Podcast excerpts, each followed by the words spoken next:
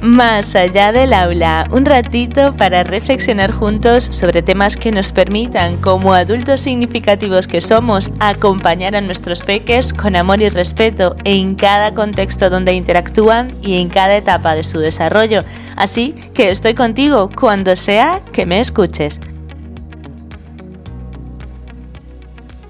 No siempre podemos sostener. El episodio de hoy viene muy al hilo de lo que os comentaba en el anterior, titulado Dos segundos, porque quiero recordarnos la importancia de reconocer que habrá situaciones con nuestros peques o bien con otros adultos significativos en las que no sabremos cómo actuar. Y es en esos momentos en los que debemos buscar espacio y tiempo para recolocar la situación en nuestra cabeza y buscar cuál es la mejor forma de actuar lo cual implicará pedir ayuda y, si no podemos contar con ella en ese momento específico, intentar comunicar que en algún momento necesitamos apartarnos de la situación para poder calmarnos y buscar cómo poder acompañar a ese otro adulto significativo o a nuestros peques. ¿Os acordáis del episodio en el que hablé de adultos significativos sin recursos? En él os mencionaba que cuando se suelta esta frase se suele hacer de forma muy ligera porque en realidad, aunque la persona tenga recursos, seguramente lo que le está faltando para tomar mejores decisiones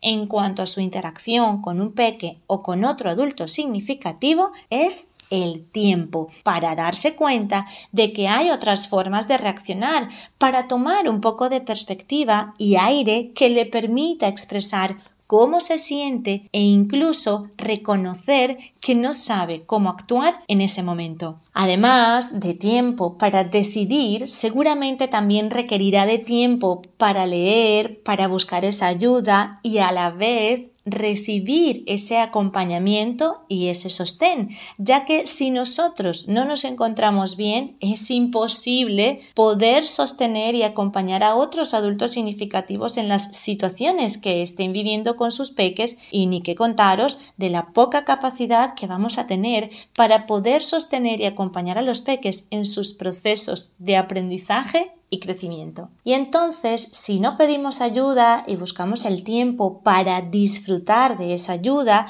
les estaremos enseñando a nuestros peques de forma implícita que no hay tiempo para escucharnos a nosotros mismos, que no hay tiempo para escuchar a nuestro cuerpo y saber cómo nos encontramos, que no hay tiempo para comunicar cómo nos encontramos que todo debe hacerse rápidamente sin importar si nos encontramos capacitados o con los recursos necesarios para asumir esa actividad tenemos que hacer. Por eso el título del episodio es que no siempre podemos sostener y es súper válido expresarlo incluso con los peques porque, insisto, les estaremos mostrando que existen más posibilidades que estar todo el rato resolviendo y haciendo cosas, que es posible decir no puedo ahora, no quiero, estoy cansado o incluso enseñarles a evitar buscar excusas cuando la única razón por la que a veces no se pueden hacer cosas es porque no nos encontramos bien dentro de nosotros anímicamente, físicamente, mentalmente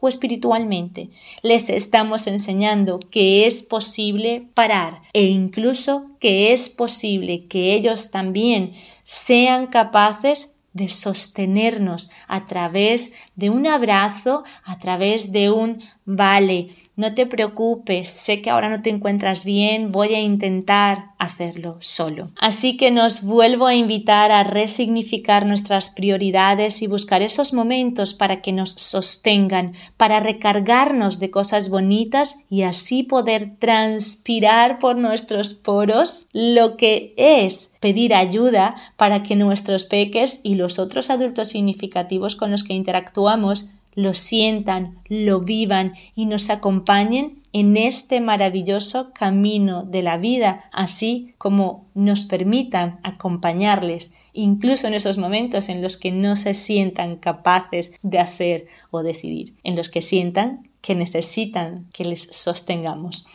Antes de despedirme, también quiero recomendaros el documental de Brené Brown en el que habla de la vulnerabilidad y la valentía, porque en él expresa claramente que no es necesario estar contando a todo el mundo las cosas que nos hacen sentir incómodos o débiles, sino saber a quién se las contamos para salir renovados de esas situaciones y con recursos emocionales, espirituales, y mentales. Porque ciertamente hay ocasiones en las que nos resulta muy complicado pedir ayuda, ya que eso quizás pudiera interpretarse como una falta de recursos o como una incapacidad para asumir ciertas situaciones, cuando en realidad es un gran acto de valentía reconocer que nos estamos equivocando, que no podemos resolver y que por tanto necesitamos otra perspectiva diferente. Recordemos que de las diversas situaciones que experimentamos siempre hay diversas interpretaciones y las personas que están fuera de la situación muchas veces ven cosas que nosotros, por estar inmersos en la dinámica y en la frustración, en la intranquilidad o en nuestra falta de calma, no somos capaces de ver. Por eso, pedir ayuda para que nos sostengan es un gran acto de valentía. Os voy a dejar el enlace al documental en la descripción del episodio. Con esta reflexión bonita me despido del mes de mayo y os recuerdo que no estáis solos, que si necesitáis hablar o conversar acerca de vuestras dinámicas familiares porque sentís que hay otras formas más allá de los gritos, pero no sabéis cuáles son o cómo llevarlas a cabo, podéis contactar conmigo a través del correo electrónico entre saberes y sabores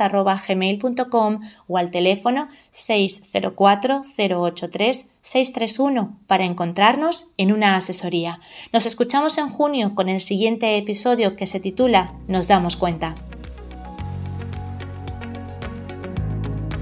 Si te gustó este episodio y crees que puede aportar a otros, compártelo. Nos escuchamos cada miércoles y viernes para reflexionar juntos aquí, más allá del aula. Recuerda que puedes contactar conmigo a través de Instagram arroba entre saberes y sabores o en la web entresaberesysabores.com.